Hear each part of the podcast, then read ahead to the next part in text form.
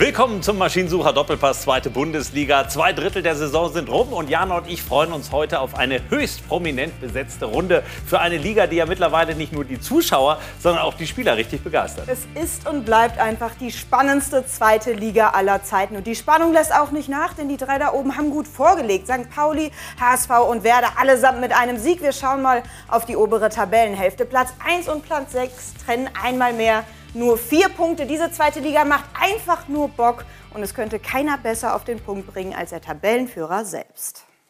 Geil, einfach, äh, einfach geil. Ist ähm, ja besser so ähm, ähm, als anders. Ist spannend. Dafür lieben wir alle den Fußball. Tja, und wir haben wirklich, wie erwähnt, prominente Gäste am heutigen Tag. Und ich freue mich sehr auf eine tolle Runde, unter anderem mit Klaus Allofs, eins bei Werder und Wolfsburg, seit eineinhalb Jahren bei Fortuna Düsseldorf. Eigentlich wollte er Richtung Bundesliga denken. Momentan muss er aufpassen, dass er nicht mit seiner Mannschaft Richtung dritte Liga denkt. Auf dem Relegationsplatz mit frischem Trainersieg gestern über Schalke werden wir auch über die Fortuna natürlich viel reden. Dann freue ich mich auf Tobi Holtkamp, Kolumnist, unter anderem auch bei Sport 1. Und er hat eine Menge über die Großen hier im Vorfeld schon im Vorgespräch recherchiert und natürlich auch meinungsstark heute seine Meinung angekündigt. Und tata, das Comeback ist da. Laura von Torra ist zurück bei Sport 1. Vier Jahre hast du hier moderiert. Unter anderem auch mal den Doppelpass. Das vergessen ja viele. Wir haben da noch mal Bilder. Ähm, oh wow, und, wirklich? Ja, Laura von Torra war tatsächlich auch mal im Doppelpass als Moderatorin, als Papa, glaube ich, aufgehört ja, hat. Ne? es, war, es war wirklich once in a lifetime. Es war seine Abschiedssendung und ähm, ich glaube, es war dann schon sehr emotional dass ich die letzte Stunde moderieren durfte. Aber nicht nur für ihn, für mich auch. Also es war schon sehr aufregend. Aber tolle, tolle Erinnerung. Also ich glaube, so 2016 müsste das gewesen sein. Tja, und nun bist du wieder da. Wir ja. freuen uns wirklich sehr. Mich und auch sehr. wir haben noch einen prominenten Gast. Und zwar Simon Terodde, Schalkes Stürmerstar, ist uns live aus Köln, glaube ich, zugeschaltet. Ne? Nicht Gelsenkirchen, sondern Köln. Da ist er heute Abend und da wird er uns jetzt Rede und Antwort stehen. Ähm, gestern, klar, da reden wir gleich drüber, lief nicht wirklich alles zusammen. Simon, schön, dass du dabei bist, dass du dir auch die Zeit Zeit nimmst. Und wir haben zwei absolute Stürmergiganten ja hier. Er war einer der erfolgreichsten und auch Simon Terodde ist einer der erfolgreichsten der deutschen Profifußballgeschichte. Simon, wissen Sie eigentlich, wer, wer mehr Tore geschossen hat im Profifußball? Nee, aber ich denke, das ist ähm, Klaus Allofs. Was sagt Klaus Allofs? Ich, ich weiß es nicht, keine ja, Ahnung. 177 Bundesligatore. Ja. Bei dir sind zwar 10 Bundesligatore, aber ich glaube 157 Zweitligatore. Macht also 10 Rückstand. Das heißt, das wäre in dieser Saison eigentlich noch ein Ziel. Ja, definitiv. Ähm, da ich jetzt noch aktiv bin. Ähm, ich kann nicht nachlegen. genau. Ja. wäre es cool, wenn ich die äh, Marke noch knacken könnte. Also wenn Klaus Adolf hier heute sein Comeback verkündigt, das wäre natürlich auch mal was. Oh je. Ja. Gut, also reden wir über den Sport, der gestern aus Schalker Sicht wenig erfolgreich war. Ähm, wie ist die Gemütslage heute? Enttäuscht, frustriert, verärgert? Was überwiegt? Ja, immer noch enttäuscht. Ähm, jetzt sind zwar die 24 äh, Stunden um, wo ich mich immer dann ärgere oder auch über einen Sieg freue hatten morgen, heute Morgen eine, eine Analyse über das Spiel. Ähm, ja, ich glaube, jetzt werden wir gleich auch nochmal kurz das Spiel analysieren. Aber dann bin ich auch froh, wenn ich das jemand abhaken kann. Und ähm, ja, wenn ich dann morgen aufwache, geht es weiter Richtung Paderborn. Aber wenn die Analyse schon stattgefunden hat, die reinen Zahlen waren ja, glaube ich, 21 zu 11 Torschüsse für Fortuna Düsseldorf. Viele Fans haben gesagt, das war das schlechteste Schalke-Spiel der Saison. Gehen Sie damit? Ja, ich erinnere mich da an das Hinspiel in Regensburg, äh, wo wir, wo wir 1-4 verloren haben. Und ähm, ja, gestern war es mit Sicherheit auch eine Konstellation, wo wir unbedingt äh, nachlegen wollten, wo wir dranbleiben wollten. Es ist uns leider nicht gelungen und wenn man das ganze Spiel sieht, ähm, war es von uns äh, sicherlich viel, viel zu wenig. Ähm, gegenüber stand uns ein Gegner, ja, der, der gezeigt hat, wie es geht. Ähm, wie wir schon gesagt haben, 21 Torschüsse hatte, mehr Ballbesitz hatte und trotz äh, Halbzeitführung haben wir es nicht geschafft, ähm, da was selber aus mitzunehmen. Deswegen kann man das schon so stehen lassen. Nun kann Klaus Allers heute natürlich sehr entspannt darüber reden, aber waren Sie auch ein bisschen überrascht, dass Schalke gestern so schwach war? Ich glaube, man spielt immer nur so gut, wie der Gegner es zulässt. Okay. Wir, le leider, haben, leider haben wir ja nichts, aber, aber, in dem Fall ist es wirklich richtig. Ich glaube, ja. dass wir ähm, ja, dass Schalke schon hart kritisiert worden ist, aber sie diesmal eben auch auf eine Mannschaft äh, gestoßen sind, die, die natürlich gewinnen musste und, und dementsprechend äh, sich auch verhalten hat. Äh, unheimlich viel gelaufen ist. Und, und Simon selbst hat es schwer gehabt mit den Innenverteidigern. Ich glaube, das war ein hartes Stück Arbeit für dich und, und äh, die das richtig gut gemacht haben. Also von daher ähm, würde ich jetzt nicht sagen, dass im Umkehrschluss, dass wir nur gewonnen haben, weil Schalke so schlecht war. Also ich habe Schalke jetzt gar nicht mal so schlecht gesehen. Es begann ja auch gut, Simon. Wenn wir mal in das 1 zu 0 reinschauen, dann haben wir hier vor der Sendung schon uns noch mal gefragt, war das jetzt ein absoluter Move von Ihnen, hier den Ball durchzulassen oder haben Sie ihn einfach nicht getroffen? Nee, erstmal ein äh, super Lauf von Rodrigo und ähm, ja, da gehe ich auf den ersten Pfosten, geht super reingespielt und den wollte ich schon ganz gerne selber machen. Und war dann eher auch überrascht, als da ähm, ja, Blendy hinten abgestaubt hat. Aber wie schon gesagt, war für uns eine sehr, sehr glückliche Führung. Und äh, wie Alofs auch schon gesagt hat, ähm, ja, da stand eine Mannschaft auf dem Platz, die enorme Qualität haben. Ähm, klar kann man uns auch kritisieren, das nehmen wir auch alles an. Aber ähm, ja, da, da war eine Mannschaft auf dem Platz im Zusammenspiel mit den Fans, die auch wieder zugelassen wurden, die uns das Leben sehr schwer gemacht haben und ähm, deswegen auch ja, und so verdient gewonnen. Vor allem nochmal diesen Extra-Schuss hatten ne, mit dem neuen Trainer, ne, Daniel Thijun. Das hast du gestern schon gemerkt. Ne? Da wollte sich, glaube ich, auch jeder nochmal anders zeigen. Mhm. Jetzt, ne, da ist wieder ein neuer Kampf entbrannt, auch um, um die drei, vier Positionen, die vielleicht ja. äh, offen sind. Also das war gestern in meinen Augen schon ein anderes äh, Fortuna als jetzt in den letzten zwei, drei Monaten. Genau, lass, lass uns Fortuna kommt später, sonst würde ich genau, was dazu sagen. Ja, ja, ja. drüber sprechen und ja. kurz bei Schalke bleiben, wenn wir Simon hier schon äh, in der Schalte haben. Und gucken mal auf den etwas unerfreulicheren Teil aus Schalker Sicht, das 1 zu 1. Allerdings, äh, Tobi, man muss sagen, da hat Schalke auch mächtig mitgeholfen. Ja, das haben sie, äh, das haben sie tatsächlich. Also das habe ich gestern auch noch mal wieder zurückgespult, als ich die Szene gesehen habe. Das ist äh, mit tatkräftiger Unterstützung. Jetzt sieht man es hier, glaube ich, ziemlich. Ah, ich weiß nicht, was er da wollte. Simon, du kennst ihn besser. Ähm, hat er ihn nicht gesehen oder was meinst du? Ja, ich glaube, die Szene braucht man gar nicht äh, groß analysieren. Das sieht jeder, dass er da äh, vielleicht einen rechten Fuß nehmen muss. Aber es fängt ja vorher schon an bei dem langen Ball, ähm, wo wir Stürmer es auch relativ schwer hatten ähm, gegen die aggressiven Innenverteidiger. Da ähm, verliert Marvin das Kopfball. Ähm, ich glaube, generell im ganzen Spiel war das irgendwo das Handicap, dass wir vorne wenig Bälle festgemacht haben und ähm, ja, dass es am Ende hin auch nochmal ein individueller Fehler ist, ähm, ja, setzt dem Ganzen die Krone auf, aber ähm, das Tor, wie gesagt, fällt, äh, fängt schon ein bisschen früher an. Ja, ich finde die Szene ganz beispielhaft, weil mir persönlich von außen betrachtet fällt es manchmal wirklich schwer, Schalke zu greifen in dieser Saison. Ne? Also wenn du als, äh, als S04 in die zweite Liga absteigst und ähm, ähm, einfach ein so großer Verein bist, dann muss ich gefühlt Spiel für Spiel sehen, dass diese Mannschaft wieder aufsteigen will und dass sie wieder in die erste Liga will. Und da habe ich manchmal, und das ist natürlich dann in so einer Szene äh, wirklich das Paradebeispiel, Probleme mit die Schalke oder die Mannschaft, die man vielleicht kannst, kannst du das auch noch mal äh, beantworten, äh, zu verstehen, weil mir da wirklich manchmal das letzte Stück Entschlossenheit fehlt, der Wille.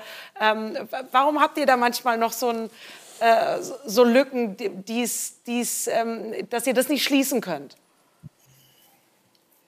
Ja, wenn man das Düsseldorf-Spiel jetzt ausklammert, hatten wir davor ja schon eine Phase, ähm, die letzten fünf Spiele, wo wir uns relativ stabil gezeigt haben und auch gegen eine, gegen eine starke Regensburger Mannschaft äh, einen 0-1-Rückstand äh, aufholen konnten. Ähm, aber trotzdem hast du natürlich auch recht, ähm, dass wir gerade noch, auch in den Heimspielen, noch ein bisschen überzeugender auftreten müssen. Ähm, da auch souveräne, souveräner spielen müssen und die Siege einfahren müssen.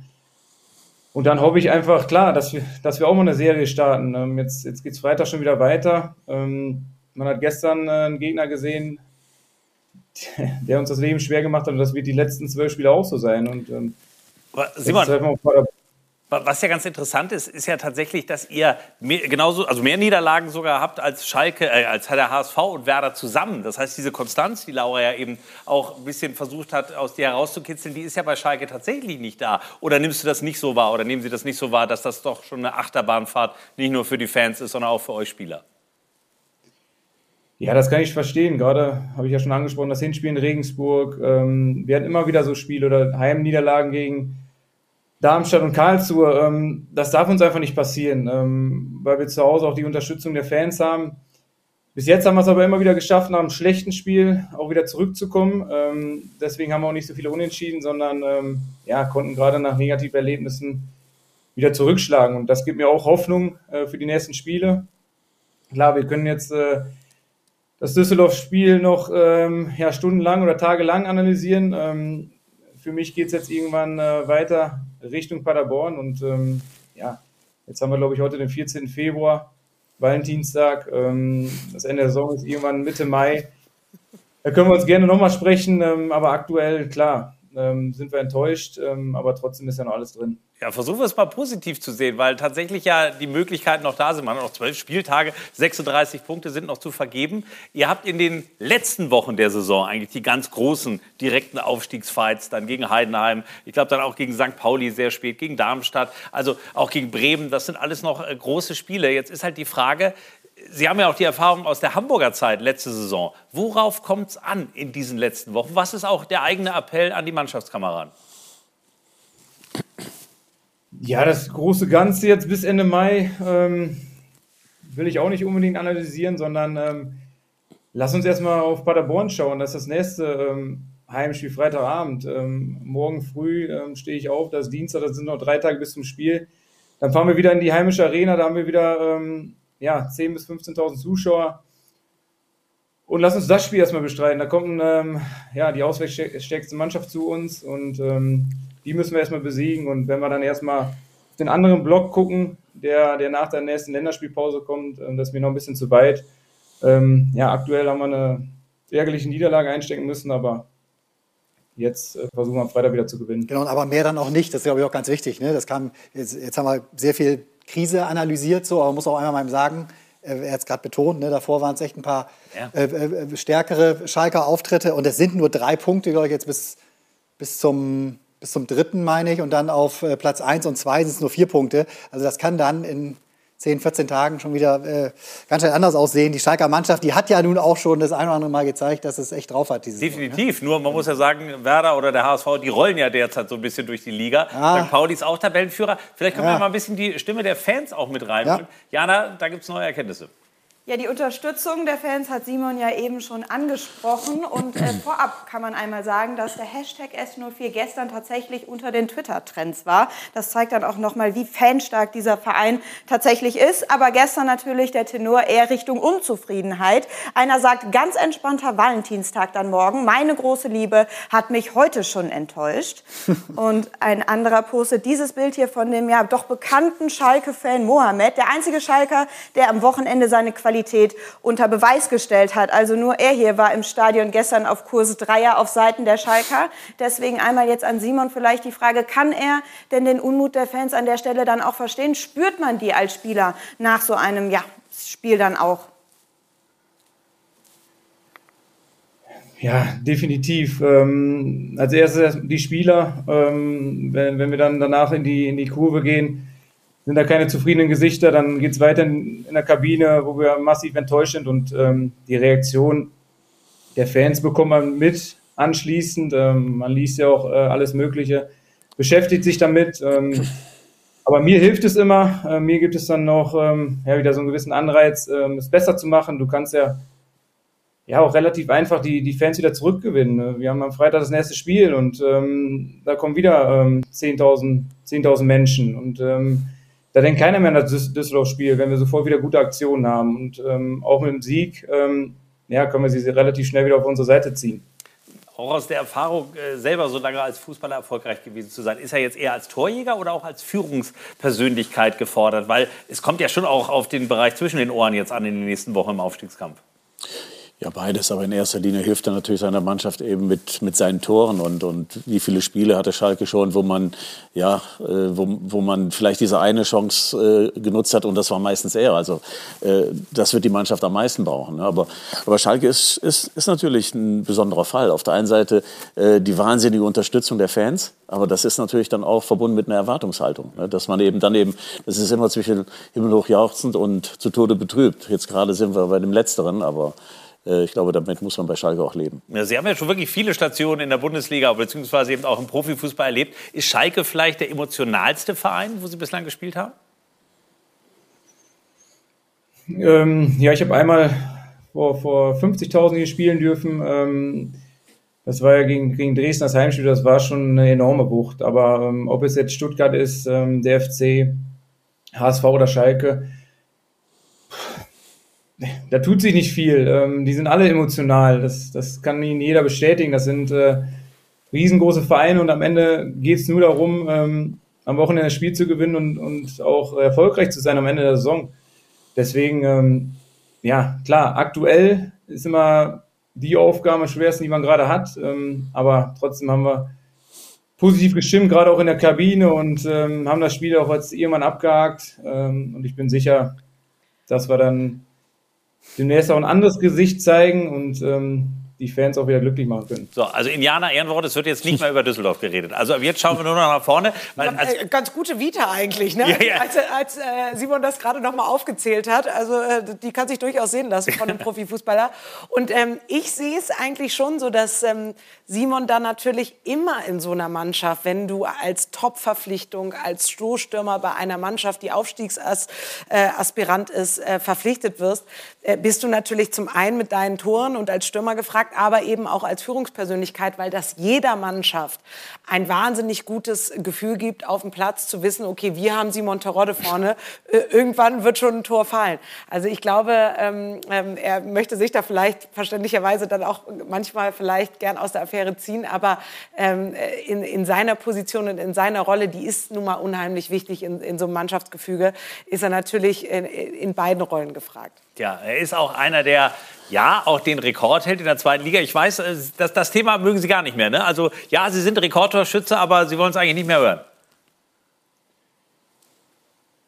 Ja, wir haben da im letzten Jahr schon, schon viel drüber gesprochen und ähm, Rekorde sind doch klasse. Glaub, ist, ist, Simon. Ja, klar habe ich da stolz, aber heute ist ähm, ja auch nicht der richtige Zeitpunkt und äh, wie Laura schon gesagt hat, ähm, klar, ich versuche da irgendwo Führung zu übernehmen, aber man hat auch ähm, jetzt ähm, zum Ende der Hinrunde gesehen, wenn ich dann ausgefallen bin, haben wir enorme Qualität. Ähm, jetzt fehlen leider auch Danny Latzer und Dominik Drexler, die, die eine wichtige Rolle, Rolle einnehmen. Und ähm, wenn man sich gestern so insgesamt den Kader angeguckt hat, sind wir sicherlich auch froh, wenn die dann auch ähm, jetzt Stück für Stück äh, zurückkommen und ähm, ja, dann auch wieder mit voller Stärke antreten können. Ja, heute ist Valentinstag. Wir haben vorhin noch mal recherchiert. Ich glaube, dein Mann heißt Simon und seine Frau heißt Laura, richtig? Ja, es ist total witzig. Wir, wir kennen uns ja auch ein äh, bisschen. Simon und äh, Simon haben zusammen beim ersten FC Köln auch äh, in einer Mannschaft gespielt. Und dann, da, das war vor Corona, da gab es noch mal so eine FC-Karnevalssitzung und sowas. Da haben wir uns dann ab und an auch mal getroffen.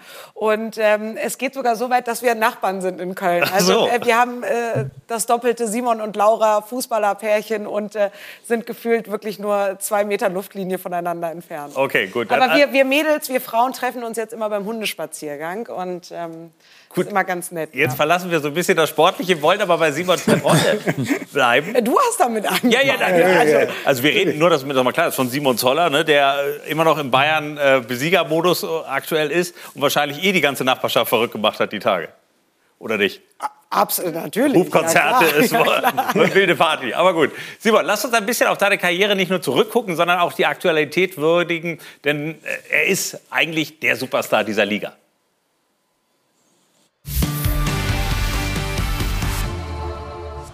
Simon Terodde, Schalker Publikumsliebling, Torjäger mit Fable für Rekorde, Mister Zweite Liga.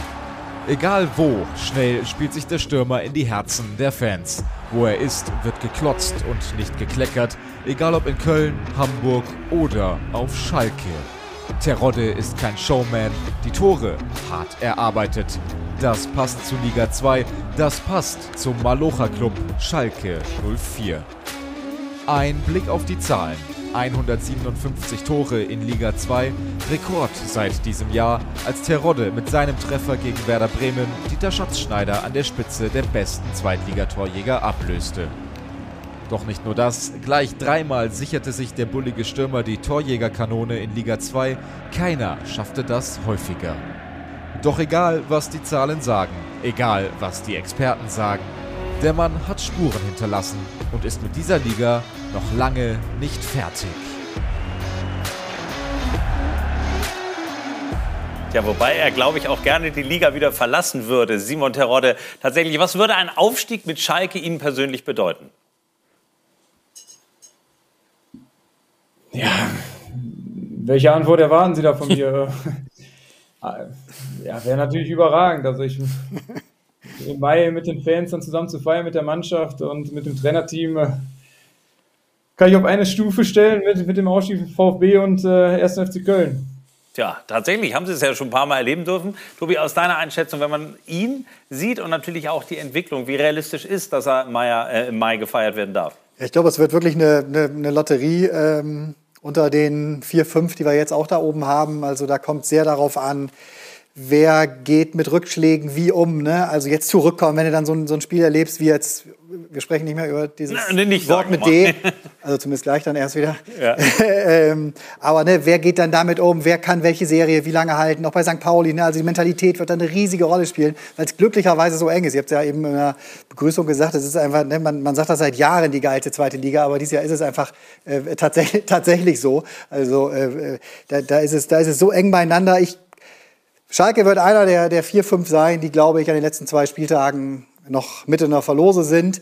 Aber so ein bisschen, Laura hat es eben angesprochen, sie müssen die, Konstant, die, die, die, die Konstanz finden, äh, das ist so ein bisschen der, der Makel, den, ja. den Schalke vielleicht im Gegensatz zu dem einen oder anderen. Und wie erwähnt, wir haben ja hier noch einen Torjäger da. Jana, du hast mal die beiden quasi verglichen. Also Simon Terodde und Klaus Adolfs sind beides Ikonen ihrer Zeit in Sachen Torgefahr. Ja, Klaus ja tatsächlich zweifacher Torschützenkönig der Fußball-Bundesliga. Und wir haben da mal im Archiv gekramt nach ein paar Bildern. Zum ersten Mal war das nämlich im Jahr 1979. Damals war es Natürlich für die Fortuna aus Düsseldorf, wie passen 22 Tore. Am Ende Meister wurde aber tatsächlich der HSV.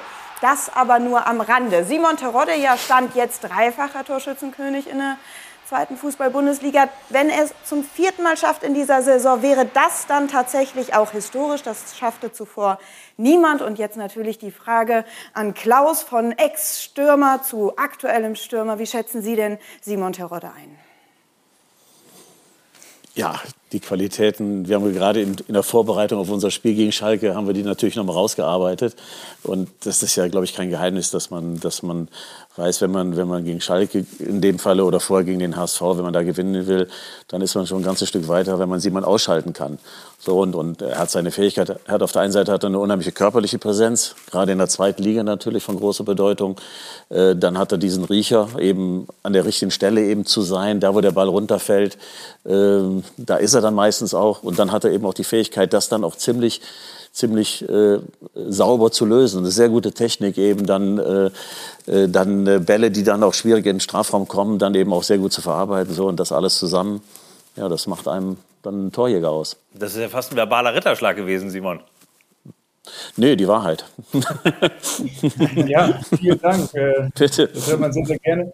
Am liebsten würde ich jetzt äh, sofort auf den Trainingsplatz gehen und wieder trainieren und vorzubereiten auf Paderborn. Äh, nee, das kann ich jetzt gut mitnehmen kann beruhigt ins Bett gehen und ähm, wir, wir, wir, spielen ja, wir, spielen ja, nicht mehr gegen Schalke. Genau, also von daher konnte ich die Aufbauarbeit jetzt durchaus machen. Simon, ja. wir wollen aber noch zwei, drei Fragen mit dir klären. Zum Beispiel auch die Situation, wie es denn weitergeht. Also unabhängig jetzt davon, ob äh, Schalke aufsteigt oder nicht. Der Vertrag läuft aus. Dann gab es mal im Herbst die äh, Gerüchte, dass bei 25 Einsätzen der sich automatisch verlängert. Jetzt sind es 18 Einsätze. Bringen Sie da mal ein bisschen Klarheit rein. Bleiben Sie bei Schalke, egal wie die, Send äh, die Sendung, wie die Saison endet? Ja, es wurde ja auch schon geäußert, dass man da vertraglich irgendwo ähm, ab, abgesichert ist und ähm, wie man so schön sagt, ähm, über genaue Inhalte spricht man nicht so gerne, aber ich äh, bin ganz positiv gestimmt, dass ich äh, ja, nächstes Jahr auf Schalke spiele. Ja gut, das waren viele HSV-Fans ja zu diesem Zeitpunkt letztes Jahr auch. Also Sie können ja auch sagen, Mensch, alles ist offen, aber die Tendenz geht schon klar auf Verlängerung. Ja, Gut, das sehen wir jetzt mal als, als Ja, oder? Wie siehst du das? Laura? Ja, würde ich auch sagen. Ja. Wobei ich, ich finde das ja ganz spannend äh, äh bei, bei Simon, weil es ihm natürlich auch dann immer in seinem Spiel, all das, was Klaus gerade beschrieben hat, sehr entgegenkommt, dass er dann immer auch bei Zweitligamannschaften gespielt haben, die um den Aufstieg mitkämpfen. Ne? Dann bist mhm. du in einer sehr offensiv ausgerichteten Mannschaft. Und äh, da habe ich gerade bei Simon auch immer so ein bisschen die Theorie im Hinterkopf gehabt, dass er meiner Meinung nach auch äh, zum Beispiel für die Bayern immer mal jemanden als guter Backup gewesen wäre. Also so, so ein Lewandowski-Ersatz. Ich verstehe nicht, warum da nie einer drauf gekommen ist. Da hätte ich Simon noch gesehen. Vielleicht, vielleicht kam ja mal jemand drauf. Gab es jemals mal Kontakt zu äh, Dortmund, zu Bayern oder eben auch zu anderen großen Vereinen, vielleicht auch aus dem Ausland? Nee, nicht, dass ich wüsste. das Zögern war aber schon fast entlarvend, muss man sagen. Also tatsächlich nie von den ganz großen deutschen Vereinen jetzt, also die, die um die Meisterschaft mitspielen konnten, eine Frage äh, bekommen, ob man da nicht mal hinwechseln will? Nee, ich war ja dann immer zufrieden bei meinen jeweiligen Stationen, hatte da eine Menge zu tun mit, äh, mit Aufstiegen, deswegen äh, ja, war da, glaube ich, nichts dabei. Was, es ist halt auch, eine, es ist halt auch eine, eine Qualität äh, zu erkennen und zu wissen, was so die Vereine und die Kragenweite und vielleicht auch das Umfeld ist, das man, das man braucht. Und äh, Traditionsvereine, hast du mir schon häufiger gesagt, ist das, äh, ja, was auch bei dir die Begeisterung eben ausmacht. So, also wenn du weißt, dass da eine Stadt über das Spiel spricht, dass man, dass das Stadion voll ist und vor allem auch zu wissen, du hast natürlich dem Lauer eben schon kurz beschrieben, du hast den Ball natürlich, wenn du bei einem Topverein der zweiten Liga spielst, mhm. keine Ahnung, 20, 25 Mal pro Spiel im 5-Meter-Raum. Und da bist du als, als Mittelstürmer, der weiß eben, wo der Kasten genau steht, bist du da super aufgehoben. Wenn du dann aufsteigst mit so einem Verein in die erste Liga, dann kann es sehr schnell passieren, dass du auf Platz 15, auf Platz 16 stehst und dann hast du den Ball vielleicht noch vier, fünf Mal pro Spiel ja. ne, und äh, stehst dann bei zwei oder drei Toren. So, also daher zu wissen, dass man vielleicht auch bei einem Top-Club der zweiten Liga die vielleicht sogar auf Erstliganiveau äh, zahlen, weil sie mal lang, lange Jahre Erstligist waren, dass du da gut aufgehoben bist, ist auch eine Qualität. Definitiv. Aber wenn Laura eben schon das Gerücht mal angesprochen hat, dass es ja womöglich vielleicht auch mal eine Idee gewesen wäre von den beiden. Ich habe gesagt, es war meine persönliche genau. Theorie. Also Gerücht habe ich, hab ich nicht gesagt. Es, es gab ja Aber ich hätte es mir sehr gewünscht für Simon, weil, weil ich hätte es ihm zugetraut. Es gab ja auch mal das Gerücht, das hat Olaf Thron hier in dieser Sendung, also die Schalke-Ikone, vor einem halben Jahr ungefähr gesagt, Mensch, der DFB, der muss da auch mal so einen Top-Stürmer berücksichtigen, äh, wo wir auch alle gedacht haben, hupsala, Nationalmannschaft Mannschaft. Hat sich jemals in Ihrem Berufsleben einer vom DFB gemeldet? Ja, da reden wir über Weltklasse, ne? über Weltmeisterschaften, Europameisterschaften und ähm, ich glaube, da war damals oder jetzt aktuell der Hansi Flick äh, schaut sich da eher in der Premier League um oder in der Bundesliga. Was ist, Aber, denn, ja, was ist denn Ihr großer Lebenstraum, den Sie sich noch erfüllen wollen, jetzt im etwas reiferen Fußballalter? So viele Lebensträume habe ich nicht. Ähm, klar möchte ich am Ende mit, mit Schalke was erreichen. Ähm, ja, wie ich schon auch, auch betont habe, ich äh, freue mich jetzt Freitag in die Arena zu fahren. Das ist für uns als Spieler auch, äh, wenn ich mich wiederhole, ein riesiges Privileg, ähm, da das nächste Spiel gewinnen. Und ähm, Gut, dann sagen dann wir bisschen, mal, was ja? noch, noch möglich ist. Dann schauen wir, was möglich ist. Letzte Frage. Wenn Sie auf die Tabelle gucken, wer ist für Sie momentan der Top-Favorit auf den Aufstieg? Ja, da machen es viele Vereine gut. Wir haben vier, fünf Mannschaften. Ich glaube, ähm, da muss ich kein großer Fußballexperte sein. Wenn ich sehe, dass es bei Werder, Werder Bremen gerade gut aussieht, äh, mit sieben Siegen in Folge, ähm, die haben schon einen extremen Lauf und enorme Qualität im Kader. Definitiv. Simon ist übrigens ein äh, Werder-Insider, was die wenigsten wissen. Da äh, einer seiner allerbesten Freunde, Patrick Kohlmann, äh, der Co-Trainer von Ole Werner ist. Aha. Und da äh, laufen äh, hier und da schon mal ein paar Hintergrundgespräche. Du bist ganz gut auf Stand, was in Bremen passiert, richtig? Ja, er war schon in Kiel der, der Co-Trainer von, ja. von, Ole Werner, jetzt, jetzt in Bremen auch. Ähm, ja, im Moment äh, alles rosa-rot. Ähm, ich glaube, ähm, Ole Werner hat auch mit Patrick Kohlmann einen guten Fang gemacht. Umgekehrt kann, kann Kohle viel von Ole Werner mitnehmen. Ähm, das ist ein gutes Zusammenspiel. Und ähm, ja, aber ich bin mir sicher, dass sie jetzt auch nicht komplett da durchmarschieren, sondern vielleicht auch, dass ja, man unentschieden dabei ist. Gut. Simon Terodde hat überall seine Finger mit im Spiel. Auch zum HSV dürfte er noch ganz ordentliche Kontakte haben. Das heißt, zur Konkurrenz definitiv. Simon, dann sagen wir herzlichen Dank für den Besuch hier in unserer Sendung mit der Schalte. Liebe Grüße nach Köln, ins Nachbarhaus quasi von Laura von Torra. Und dann hoffen wir, dass Schalke auch in dieser Saison noch bis zum Ende um den Aufstieg mitkämpfen darf. Vielen Dank und einen schönen Abend noch. Ja, schönen Abend. Tschüss. So, und er hat es schon angesprochen. Gleich reden wir über den Ex-Verein auch von Klaus Allofs. Von Werder Bremen hat er einst, ja, viele Titel. Wie viele Titel waren es bei Werder? Puh, als Spieler drei. Äh, und anschließend waren es auch ein paar. Wohl dem, der das sagen kann, dass er nicht mehr weiß, wie viele Titel es denn waren. Aber wir reden natürlich auch über Fortuna Düsseldorf, über den FC St. Pauli und viele weitere Themen gleich im Maschinensucher Doppelpass Zweite Bundesliga. Zurück beim Maschinensucher Doppelpass Zweite Bundesliga mit Laura von Torra, mit Tobi Holtkamp und Klaus Allofs. Eins bei Werder Bremen, da reden wir später drüber. Jetzt gucken wir auf die Gegenwart und die ist bei Fortuna Düsseldorf doch relativ turbulent. Seit eineinhalb Jahren ist er dort in der Verantwortung. Eigentlich war das Ziel mal die Bundesliga-Rückkehr Bundesliga zu schaffen. Aktuell ist man auf dem Relegationsplatz und muss aufpassen, dass man nicht Richtung dritte Liga denken muss. Wir schauen auf die Situation bei der Fortuna.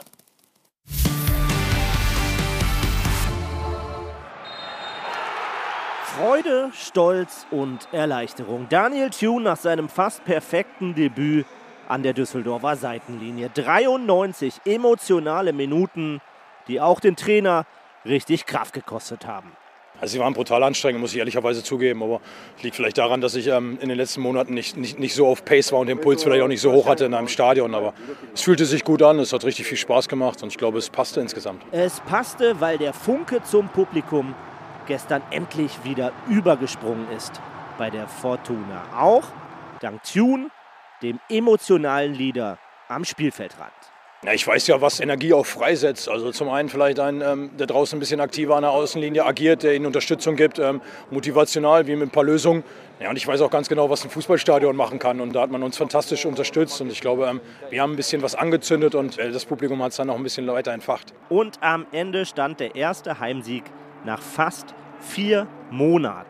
Mit Aufstiegsambitionen war man eigentlich bei der Fortuna in die Saison gestartet, lief den eigenen Erwartungen aber sofort hinterher. Unzufriedenheit also allenthalben. Folge unter anderem Personalrochaden im Vorstand und im Funktionsbereich. Wenn es läuft, gibt es ja auch manchmal Personalwechsel, die verlaufen dann ein bisschen reibungsloser, ein bisschen ähm, unproblematischer. Klar kriegt man sowas mit, aber wir haben versucht, auf uns, auf unsere Leistung zu konzentrieren.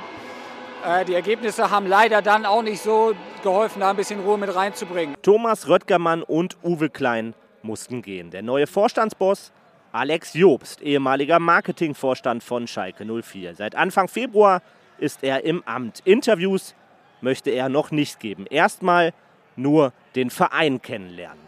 Zum neuen Sportdirektor wurde Christian Weber befördert. Zuletzt Chefscout und ein Fortuna-Urgestein. Ich denke, dass Chris den Verein in- und auswendig kennt. Wenn ich jetzt daran zurückdenke, wie ich hier damals hingekommen bin, war er der Erste, mit dem ich telefoniert habe vom Verein. Er kennt die Abläufe und ähm, ja, hat sich dann wahrscheinlich auch den Schritt irgendwann verdient. Und muss jetzt dem Trainer den Rücken stärken. Denn der Klassenerhalt soll und muss eine Teamleistung werden. Ich ziehe mir weder einen Schuh für den Sieg an, noch hätte ich ihn mir wahrscheinlich für eine Niederlage angezogen. Ich kann immer erstmal nur platzieren und ähm, ich glaube insgesamt hat die Mannschaft, alle drumherum, haben viel dazu beigetragen, dass wir heute, heute dann doch jubeln durften. Der erste Schritt raus aus dem Tabellenkeller ist also gemacht bei der Fortuna. Beim Neustart mit dem neuen emotionalen Vorkämpfer mit Daniel Thune. Tja, das war schon gestern ein sehr, sehr wichtiger Erfolg gegen Schalke 04. Ein Anfang, aber in einer Entwicklung, die in die Richtung gehen muss, dass nicht doch der Super-GAU passiert, oder Klaus Adolfs? Natürlich muss man das verhindern und äh, wir sind unter anderen Vorzeichen sind wir angetreten in diese Saison und äh, wissen, dass wir, dass wir ja, was die Ergebnisse angeht, wirklich eine schlechte Saison spielen und, und deswegen war es jetzt eben auch angebracht, äh, noch etwas zu verändern. Und äh, ja, ich glaube, dass, dass wir die richtige Wahl getroffen haben. Also das, äh, das was man jetzt am, am Sonntag gesehen hat, war sehr positiv. Auch die Tage vorher waren sehr positiv.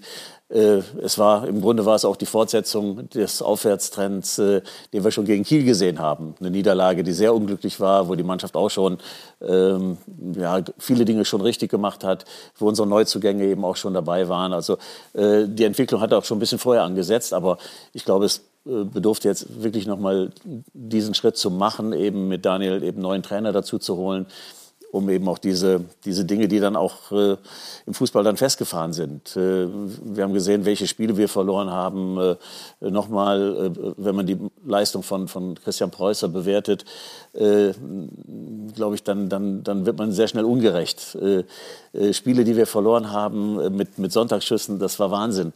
Kiel nehme ich da mal oder, oder ich nehme das Spiel gegen, gegen Nürnberg, gegen Nürnberg war es, glaube ich, oder gegen Heidenheim, wo, wo es Wahnsinn war, welche Spiele wir verlieren, verloren haben. Aber trotzdem am Ende sind es eben die Resultate und die Punktezahl, die dann eben auch die, die Arbeit des Trainers bewertet. Klar, über die Personalie Christian Preußer, dem Ex-Coach, reden wir gleich, Tobi. Aber nach zwei Drittel der Saison muss man doch eigentlich auch sagen, für das, was die Fortuna eigentlich vorhatte, ist die Saison doch bislang eher ein Albtraum. Ja, das eher können wir, glaube ich, an der Stelle sogar streichen. Also so ehrlich äh, müssen wir sein. Äh, Gerade nachdem es ja ein tolles Saisonfinish im letzten Jahr gegeben hat, äh, habe ich auch in all meinen äh, Kicktipp-Runden, die es da so gab, wo es darum geht, wer wird vorne in der zweiten Liga dabei sein, war für mich neben den äh, Absteigern, wenn sie sich denn finden, ne, Bremen kommen wir gleich nach, HSV haben wir schon, Schalke hatten wir eben, ne, war die Fortuna für mich da eigentlich ein gesetzter Kandidat für die oberen sechs wie es dann auch immer ausgeht. So, die Menschen, auch wenn du die, die Mannschaft hier anguckst, ne, ein paar wirklich äh, spannende Charaktere drin, also an Führungsspielern mangelt es der Fortuna eigentlich nicht. Jetzt ist noch äh, mit Daniel Ginczek, ja, also finde ich, ein Rufen Hennings, ne, das ist einer, den äh, wollen Daniel, Daniel, ist gerade erst da. Nee, klar, ja, aber, aber, ja, aber ihr habt trotzdem auch, auch drei, vier Charaktere da drin, neben denen jüngere Spieler wachsen Natürlich, können. wir waren, im, wir waren im letzten Jahr, waren wir, waren wir eigentlich dicht dran, haben dann aber immer wieder auch in entscheidenden Spielen, haben wir es dann nicht äh, wirklich so gestalten können, so dass am Ende eben der fünfte Platz rausgekommen ist. So, und natürlich geht man nach so einer Saison, will man natürlich sich verbessern, will den nächsten Schritt machen. Aber wir wussten auf der anderen Seite, wussten wir auch, dass wir dass wir äh, Spieler wie Karaman, aber viel wichtiger wahrscheinlich noch äh, Danso in der Innenverteidigung abgegeben haben. Und das hat sich gerade in den ersten Spielen gezeigt, dass das gerade äh, die Defensive ist in der, in der zweiten Liga schon von großer Bedeutung. Und, und das haben wir nicht hinbekommen. Und, äh, und dennoch war es so, dass wir, ich habe es nochmal nachgeguckt, nach elf Spieltagen hatten wir 15 Punkte. Nach 22 sind es jetzt, gerade nach dem Sieg, sind es mal 23. Also das ist, eine, das ist ein Takt, äh, den man so nicht gehen kann. Und äh, äh, von daher, äh, ich sage es nochmal, sind wir schon enttäuscht. Äh, und dennoch sage ich, dass in der Mannschaft eine Menge Substanz steckt und dass, wenn wir, wenn wir die Jungs wirklich auch alle zusammen haben, in dem Zusammenhang muss man dann einfach sagen, ein Emma Joa, der eine große Rolle in unserer Planung gespielt hat, eigentlich fast nie dabei gewesen. André Hoffmann als Stabilisator auch in der Abwehr kaum gespielt und, und, und. Es gab ganz viele Dinge, die eben so nicht gepasst haben. Aber diese Probleme haben andere Mannschaften auch. Und, und das muss ja dann auch äh, nicht unbedingt der Grund sein, dass man dann eben so weit unten ist, wie wir das jetzt sind. Nun ist der Trainer gegangen, Christian Preußer. Jeder äh, hatte damals sich schon gewundert. Ein junger, sehr ambitionierter Trainer, der aber natürlich noch nicht mit der Profi-Erfahrung ausgestattet war. Er hat die Resultate nicht geliefert. Es war Ihr Wunschtrainer damals. Sagen Sie auch, menschlich toll, aber sportlich hat er meine Erwartungen eben auch bei weitem nicht erfüllt? Ja, die, die Entwicklung, die wir genommen haben, äh, ist nicht so, dass, dass, wir, dass wir eben jetzt auch weitermachen konnten. Aber ansonsten, äh, ich glaube, die Entscheidung, die ist ja auch von allen getragen worden, dass wir gesagt haben, wir müssen bei der Fortuna müssen wir andere Wege gehen. Wir müssen nicht nur junge Spieler ausbilden. Das ist ein ganz wichtiger Punkt. Äh, die Fortuna ist finanziell nicht so stark, dass sie nur fertige Spieler verpflichten kann. Also im, im, auf der Spielerseite Entwicklungen eben fördern. Aber idealerweise bilden wir auch Trainer aus und so. Und, und von daher war Christian Preußer ein sehr interessanter Trainer, der das in Freiburg gut gemacht hat. Freiburg mit einer Philosophie, die wir, die wir glaube ich, durchaus äh, nachahmen könnten bei der Fortuna. Das könnt, ist kein so großer Fehler, wenn man das macht. Aber am Ende sind es einfach die, die Resultate, die dann, die dann leider eine Rolle spielen. Und von daher ist diese Entwicklung, die wir, die wir angeschoben haben, die, die konnten wir mit Christian jetzt nicht gehen. Das, das müssen wir so zugeben. Äh, aber äh, dennoch, äh, ja, ist, ist das jetzt eine Unterbrechung unserer Entwicklung gewesen. Aber ich glaube, mit Daniel haben wir jemanden, der, der jetzt nicht aus ganz anderem Holz geschnitzt ist, der ein bisschen mehr Erfahrung hat als, als Christian, etwas anders auftritt. Das haben wir gerade eben gesehen und ich glaube, das passt im Moment. Mhm.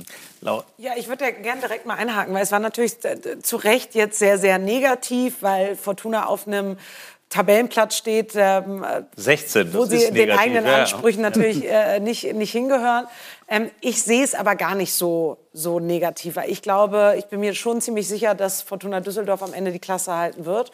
Ich glaube, es war jetzt wichtig, nochmal diesen Schritt zu machen, ähm, äh, sich nochmal zu verändern und dann vielleicht auch mit einem neuen Sportdirektor, also so neu in, in, der Position neu, nicht neu im Verein, aber da auch mal zu sagen, wir sind mutig und, und ähm, heben da auch mal ein, ein Eigengewächs oder jemanden, der auch sehr nah an der Mannschaft, an den Spielern dran ist, an allen Vereinsmitarbeitern. Das, das äh, ist, glaube ich, auch sehr wichtig wichtig, weil das unterschätzen viele immer, dass dann alle im Großen und Ganzen dazugehören, mal in so eine Position.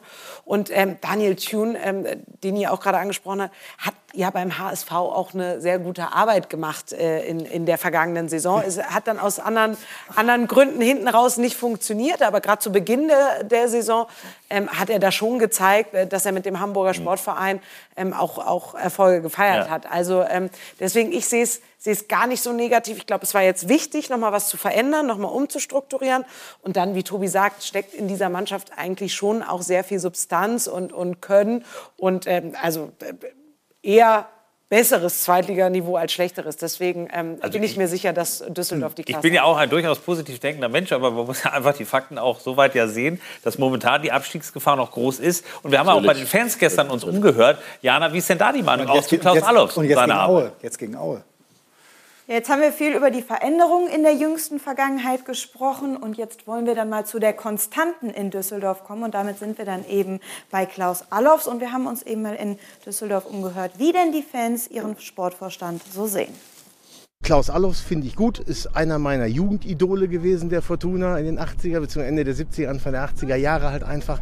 Von dato, ja, ich glaube, dass das kann. Ich glaube, er ist der Richtige. Ich glaube schon, dass es zu spät war, äh, den Trainer zu wechseln. Man hätte diese zweiwöchige äh, Pause im, kurz äh, bevor der Trainer jetzt gekommen ist, nutzen können, damit der Trainer sich besser hätte einstellen können auf die Mannschaft. Meckert nicht über Klaus Allofs, oder? Also nicht als Fortuna-Fan. Man meckert nicht über Klaus Allofs. Einer der Fans hat sich dann aber doch getraut und deswegen jetzt mal direkt an Herrn Allofs die Frage, wie kritikfähig sind Sie denn? Ja, ich bin schon davon überzeugt, dass ich die Fortuna zu Erfolgen führen kann, so wie ich das mit anderen Clubs auch gemacht habe. Und dennoch, äh, wenn, man, wenn man sich in diesem Metier bewegt, äh, wird man auch Fehlentscheidungen äh, treffen. Das, das ist einfach so. Nur die Fortuna ist ja an mich herangetreten, äh, ja nicht ohne Grund. Weil wenn alles wunderbar gewesen wäre, dann, dann hätte man nicht gesagt, äh, willst du uns nicht helfen? Und, äh, und so sehe ich meine Aufgabe auch. Ähm, das ist mein Verein. Äh, ich, ich bin Düsseldorfer, bin, bin in dem Verein, habe ich äh, als Jugendspieler gespielt, habe meine ersten Jahre als Profi dort verbracht. Und äh, ich fände es schon gut, wenn die Fortuna irgendwann mal wieder in der ersten Liga spielt. So, und, und, und mein ganzes äh, ja, mein ganzes Handeln ist darauf ausgerichtet. Und äh, das ist vielleicht etwas ungewöhnlich für, für Düsseldorf, äh, weil, das, äh, weil das vielleicht konsequent ist in vielen Dingen und, und daran muss man sich so ein bisschen gewöhnen. Und, und äh, ich habe sicherlich den Fehler gemacht, äh, zu Beginn meiner, meiner Tätigkeit bei der Fortuna Kompromisse einzugehen. Und äh, das sollte man nicht machen, insbesondere wenn man davon nicht überzeugt ist. Und deswegen hat es jetzt auch ein Zum Beispiel? Darf ich mal? Ja, dass wir in einer Konstellation im Vorstand gearbeitet haben, insbesondere im Sport, wo es keine klare äh, Zuständigkeiten gab, keine. Das Zusammenspiel so, mit Uwe Klein. Ja, mit Uwe und und äh, das äh, das war nicht gut und und das, das, hätten wir von Anfang an nicht so machen sollen. Wir haben das, wir haben das, äh, das muss ich auch hier an der Ach, Stelle sagen. Das, das, geht schon, das schaukelt sich ja, zurecht? Oder? Ja, das war vielleicht, äh, auch wenn man äh, so alt ist wie ich es bin, hat man doch noch eine gewisse Naivität. Und das war in dem Fall so. Wir haben das recht gut gelöst. Also wir haben das wirklich im, im Zusammenspiel, glaube ich, haben wir das versucht professionell zu lösen und, und haben viele Entscheidungen auch zusammen getroffen. Aber der Verein hat das gespürt, dass es dort keine klare Hierarchie gab. Und, und das habe ich, das hab ich immer wieder gesagt. Und, und jetzt hat der Club hat darauf reagiert und, und äh, der Aufsichtsrat hat reagiert und das verändert. So, und jetzt seit Mitte, Mitte Januar ist es so, dass, dass wir jetzt klare Verhältnisse haben und, und äh, ich habe äh, äh, ja auch diese Umstrukturierung jetzt äh, Christian Weber als Sportdirektor einzusetzen. Ich glaube, das, das, das ist für mich die ideale äh, Konstellation, egal mit welcher Person es besetzt ist, aber so zu arbeiten. Und äh, das sind eben die Dinge, die, ähm, ja, glaube ich, dann irgendwann auch zum Erfolg führen. So, und dann sind es ein paar andere Entscheidungen, die, ähm, ja, wir haben es ja eben gehört, ob man den Trainer eine Woche oder zwei Wochen vorher äh, dann äh, wechselt. Ja, das, das, das kann man so sehen. Das wird auch die Zukunft erst zeigen, ob das eine richtige Entscheidung war. Ich glaube, dass es richtig war, weil ähm, ja, wenn man äh, einen Trainerwechsel macht, man nicht nur um einen Trainer zu wechseln, sondern man will eine bessere Lösung haben. Ja. So, und wenn man die dann hat, dann kann man handeln. Ja, dann kann man definitiv handeln. Die Vision ist, Sie haben es ja eben gesagt, irgendwann mit der Fortuna wieder in der Bundesliga zu sein. Aktuell tatsächlich, auch wenn eben alle hier in der Runde sagen, Mensch, die Mannschaft hat viel Potenzial, ja. wie groß wäre der Rückschritt und diese Horrorvision Abstieg, dritte Liga? Das wäre eine Katastrophe. So, und, und deswegen, Laura hat es gesagt, dass äh, so sehen das die meisten, ne, dass da mehr Potenzial drin steckt. Aber ich sehe die Gefahr. Also das ist, also wir machen nicht, wir machen jetzt hier nicht auf äh, sorglos oder oder sonst irgendwas. Äh, äh, wir haben das in den Spielen gesehen. Äh, da trifft man das Tor nicht, äh, dann dann gehen, der schießt der Gegner in den Winkel und, und das sind so diese Entwicklungen, die man die man dann einfach mitmacht. Und deswegen wir stehen jetzt immer noch da unten drin. Also ist noch gar nichts gelaufen. Wir haben wir haben ein interessantes Programm mit Heimspielen gegen Ingolstadt, mit Aue in der nächsten Woche. Aber diese Dinge muss man auch erst mal gewinnen. Und, und äh, ich kann nur sagen, wenn die Mannschaft so spielt, wenn sie so zusammenarbeitet, wenn, wenn sie so viel Energie einbringt, wie sie das jetzt gegen Schalke gemacht hat, dann habe ich keine Angst. Dann bin ich davon überzeugt, dass wir es packen. Und, äh, aber im Fußball sollte man das nicht auf die leichte Schulter nehmen und äh, äh von Potenzial äh, ja, hat, noch, hat noch keiner gelebt und, und, und hat Punkte geholt. Also äh, wir müssen das konsequent weitergehen und uns äh, hoffentlich mit dieser Ruhe die wir bei der Fortuna brauchen. Als ich angetreten bin, habe ich gesagt, was dieser Verein braucht, ist jetzt endlich mal eine Seriosität und Kontinuität. Mhm. Leider konnten wir das jetzt in, in, der, in, der, Trainerfrage noch nicht vorleben. Äh, da ist mir eigentlich zu viel Veränderung drin. Aber wenn es die Situation so verlangt, dann muss man da auch so handeln. Ich sage, genau da liegt eine wahnsinnige äh, Gefahr im, im, Fußball, gerade im bezahlten Fußball, wenn man immer darüber spricht, noch im Umfeld, ja, mit dem Kader absteigen werden wir damit nicht. Das haben Sie in Wolfsburg äh, auch mal erlebt, wie schnell es dann äh, ja, Richtung Gefahrenzone gehen kann, obwohl du ja, natürlich einen Kader hast, der eigentlich ja, nicht das, nur budgetär. Ja, aber das sind ja keine Überraschungen. Das, man weiß ja, dass, dass da nicht viel zwischenliegt. Also wenn wir, wenn, wir, wenn wir die Spiele in der zweiten Liga sehen und in der ersten Liga ist es, ist es nicht anders. Funktionieren einige Dinge nicht. Äh, fallen Spieler aus? Ist das Selbstvertrauen nicht da? So, dann, dann ist der Unterschied zwischen ja, äh, in der zweiten Liga, äh, um den Aufstieg zu spielen oder im unteren Bereich zu sein, der ist nicht mehr so groß. So, und deswegen weiß man, dass man in diese Gefahr geraten kann. Und äh, ja, ich, ich, ich ich glaube, wir sind, ich glaube, ich bin mir sicher, dass wir vorbereitet sind. Daniel Thune weiß ganz genau, äh, welche Aufgabe ihn jetzt erwartet. Er weiß aber auf der anderen Seite, was er, was er an Mannschaften und äh, als, als an Mannschaft oder an Spielern zur Verfügung hat. Und ich glaube, er weiß, wie er, wie er dieses Potenzial wecken kann. Und, und so gesehen war natürlich Schalke ein wunderbarer Auftakt, gegen, gegen Mitfavoriten eben da anzutreten, äh, wieder Zuschauer im Stadion gehabt zu haben. So, das, das, das passte alles. Und ich hoffe, dass wir darauf aufbauen können. Die Einstellung war nie euer Problem, ganz kurz? In in den letzten Monaten? Nein, nein, das wäre zu einfach. Wir haben, wir haben, eine, wir haben eine sehr willige Mannschaft, aber, aber äh, die Dinge dann auch äh, dementsprechend umzusetzen. Wie gesagt, wir, haben, äh, wir hatten ein Riesenproblem, wenn man sich mal unsere Aufstellung anschaut im, im Verlauf der Saison. Ja, das, da waren sehr, sehr viele Wechsel drin. Wir, sind, wir haben nie es geschafft, so, so ein Gerüst aufzubauen und darum eben Dinge dann auch zu verändern. Und, und so, sind, äh, so sind die Dinge dann entstanden. Also ich sage es nochmal, nach elf Spieltagen 15 äh, Punkte und das war keine Superserie. Aber aber ich sage, in der Schlagzahl weitergemacht, wären wir jetzt bei 30 und, und würden sagen, ja, ist alles in Ordnung. Aber ähm, nein, ich habe ich hab mit der Fortuna schon andere Ziele, das muss ich auch sagen. Und, ja. und bevor jetzt einer auf die Idee kommt und sagt, er ist ein Träumer, weil das wird mir dann manchmal in Düsseldorf vorgeworfen, das ist es nicht. Ich, äh, ich weiß genau, wo wir stehen und was es jetzt gilt zu erledigen. Und dennoch muss man den, den Kopf trotzdem hochnehmen und sagen, wo wollen wir irgendwann mal hin? Und äh, äh, darin sehe ich auch meine Aufgabe. Ja. Laura, tatsächlich, ich meine, vor zwei Jahren waren die ja noch Bundesliga. Äh, und ihr kennt euch sehr gut auch aus der Bremer Zeit. So ein Klaus Allofs, der, der hört wahrscheinlich auch erst auf beim eigenen Verein, wo er groß geworden ist, wenn das Ziel Bundesliga wieder erreicht ist. Also so gut kenne ich Klaus nun, ähm, dass er einer der ambitioniertesten Menschen im Profifußball, im bezahlten Fußball ist äh, oder auch selbst wenn du in irgendeiner anderen Funktion mhm. wirst, ähm, ähm, ist er da einfach immer sehr nah auch bei dem Verein, was ich gerade angesprochen hat und äh, mit, mit katastrophalen Abstieg in die dritte Liga. Das wäre äh, nicht nur für dich, Klaus, persönlich katastrophal, sondern damit meint er dann eben auch, was das für so einen Verein bedeutet, für alle Mitarbeiter da im Verein. Für die das, Fans, da, logischerweise. Das, ja. das weiß Klaus. Deswegen bin bin ich mir ganz sicher, dass, dass er da der pflichtbewussteste äh, Manager ist, äh, den die Fortuna da haben kann und ähm, ähm, auch, auch diesen Weg äh, gemeinsam mit dem Verein gehen wird. Ja, da sind wir mal gespannt, wie das weitergehen wird und haben eine schöne Aktion vorbereitet, denn mit einem Fortuna-Trikot Gutes tun, das geht jetzt bei Jana. Ja, Sie können nämlich dieses handsignierte Trikot von der Fortuna ersteigern. Wie Sie an der Auktion teilnehmen können, sehen Sie jetzt hier unter dem eingeblendeten Link. Und das Ganze ist auch noch im Sinne des Spitzensports, denn die Einnahmen gehen tatsächlich an die Deutsche Sporthilfe. Also nicht nur alle Fortuna-Fans, sondern alle Fans des guten Fußballs gerne mitmachen.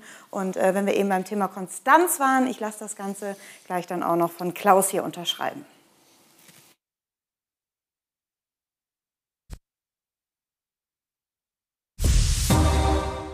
So, jetzt aber sind wir wieder da, von Jana zu mir und damit dann auch zu Klaus Adolfs, um Düsseldorf kurz abzuschließen. Ja. Also da ist schon was dran. Das, das ist so ein Herzensprojekt. Wenn es runtergeht, würden Sie auch sagen, dann, dann bin ich gescheitert. Puh, ja, nat natürlich. Also wir, wir, sind ja mit anderen Zielen angetreten. Ne? Und dennoch, das, das muss man an der Stelle auch sagen. Also das, das sind keine ich, ich glaube, wenn man, wenn man nur äh, wenn man nur den Hintergrund hat und sagt, ja, das ist mein alter Verein und das ist eine Herzensangelegenheit und deswegen will man das machen, ich glaube, das sind schlechte Voraussetzungen. Mhm. Deswegen, das muss man, das muss man auch versuchen zu trennen und, und das ganz nüchtern anzugehen. So und, und ich glaube, wenn wir das machen, äh, dann, äh, dann werden wir das schaffen und müssen nicht uns über, über, über diese Dinge unterhalten. Ich glaube, dass wir die Mannschaft jetzt noch mal gut verstärkt haben. Ich glaube, das, das war ein wichtiger Schritt. Da muss man eben auch zwischendurch reagieren und, und so hoffe ich, dass wir dass wir in den nächsten Spielen das bestätigen, was wir jetzt gemacht haben. Und äh, dann haben wir ein bisschen mehr Spaß als bisher. Ja, da wird auf jeden Fall noch eine Menge Spaß hoffentlich gelingen bei der Fortuna. Bei Werder Bremen, bei seinem Ex-Verein, die drehen völlig durch. Sieben Siege bei sieben Spielen für einen Trainer, da werden Erinnerungen wach an diesen Mann, an Otto Rehagel. Ja, mit Rudi Assauer damals noch. Das sind auch Bilder, die sind lange, lange her. Aber tatsächlich kann Ole Werner Otto Rehagel in Bremen ablösen. Mit welchem Rekord? Das wird gleich ein Thema sein. Wir reden über Werder, wir reden über St. Pauli, wir reden auch mit Klaus Allofs und mit Laura von Thor und Tobi Holtkamp über viele spannende Dinge der zweiten Liga. Zurück beim Maschinensucher Doppelpass, zweite Bundesliga mit Laura von Torra, mit Tobi Holtkamp und Klaus Allofs, der, wir haben gerade noch mal in der Pause kurz recherchiert, sechs Titel mit Werder Bremen gewonnen hat. Drei als Spieler, drei als Verantwortlicher. Und momentan könnte vielleicht bei Werder sogar neuer Titel noch hinzukommen, denn die Zweitligameisterschaft ist, wenn die so weiterspielen, nicht mehr utopisch. Sie siegen und siegen und siegen. Werder Bremen ist wie im Rausch. Vom Chaos-Club zum Aufstiegsfavoriten in nur 75 Tagen. Werder Bremen mit einem Traumlauf nach einem Albtraumstart. Erst die Derby-Niederlage gegen Lokalrivale HSV, dann der Impfpass-Skandal um Markus Anfang im November. Das stolze Werder Bremen, sportlich und personell, angenockt. Doch von da an wird der unfreiwillige Trainerwechsel zum grün-weißen Glücksfall. Der neue Ole Werner bringt neues Selbstvertrauen. Ja, wir werden uns nicht gegen Erfolgserlebnisse wehren und werden schon Woche für Woche auf dem Platz stehen, um Spiele zu gewinnen. Das ist auch unser Anspruch als Werder Bremen. Den Worten folgen Taten. Werner und Werder matchen auf Anhieb. Die Mannschaft blüht auf. Besonders die Offensive rund um die selbsternannten hässlichen Vögel Marvin Duksch und Niklas Füllkrug dreht auf, gewinnt auch mal enge Spiele, wie jüngst gegen Rostock. Platz 2 in der Tabelle, sieben Siege in sieben Werner-Spielen. Aber für uns geht es einfach darum, weiter zu arbeiten, das jetzt mitzunehmen, auch diesen Moment zu genießen. Denn das, was die Jungs jetzt in den letzten Wochen auch geleistet haben, das ist sicherlich aller Ehren wert. Und der nächste Meilenstein wartet bereits am kommenden Wochenende. Mit einem Sieg gegen Ingolstadt könnte Werner den uralt Debütrekord von acht Siegen in Serie einstellen. Der Trainer damals Otto Rehagel. Das Resultat der souveräne Aufstieg. Die Zeichen stehen gut für Werder Bremen und Erfolgstrainer Ole Werner. Tja, nicht wenige sagen, das Ganze heißt ja mittlerweile Werner Bremen, weil es einfach so gut läuft mit dem neuen Trainer. Sie haben nach wie vor Bremer Herz. Natürlich, die Entwicklung natürlich. irgendwie auch nur ansatzweise erahnen können, dass das so einen Turnaround gibt? Ja, Werder hat dieses Potenzial und, und äh, ja, aber dass man, dass man jetzt diese Serie startet, gut, das war jetzt nicht so unbedingt zu erwarten. Also äh, wir haben ja äh, zwar hoch verloren bei Werder, aber da äh, haben die Werderaner auch kein Feuerwerk abge, abgebrannt. Aber, aber ja, sie haben eine gute Mannschaft. Also ins, für, die zweite, für die zweite Liga ist es, ist es schon Überdurchschnitt. Das muss man sagen, gerade was sie vorne haben. Wir haben gerade eben die Tore gesehen von, von Dux und, und, und, und Niklas Füllkrug. Das sind schon für die, für die, wenn wir eben über Simon Terodde gesprochen haben, äh, dann sind das schon, sind die beiden auch Garanten dafür, dass man Tore schießt. Ja, aber also tatsächlich, wir haben oft genug in dieser Saison über Werder Bremen diskutiert. Die ersten Monate, es war wirklich ein Chaos-Club mit all den Transfers, mit dem Abstieg natürlich. Dann Markus Anfang, äh, er saß hier in dieser Sendung und vier Tage später war dann tatsächlich mit dieser Impfpass-Geschichte alles vorbei. Tobi, wie siehst du dieses, ja, man muss ja fast schon mal sagen, wieder ein Werder-Wunder, was ja so lange her ist. Ja. jetzt einmal deine Geschichte. Nee, erstmal muss ich sagen, ein, ein Hoch auf die Anbieter von äh, gefälschten Impfpässen, oh. muss, man an dieser Stelle, muss man an dieser Stelle sagen. Vielleicht mit einer leichten Prise schwarzem Humor.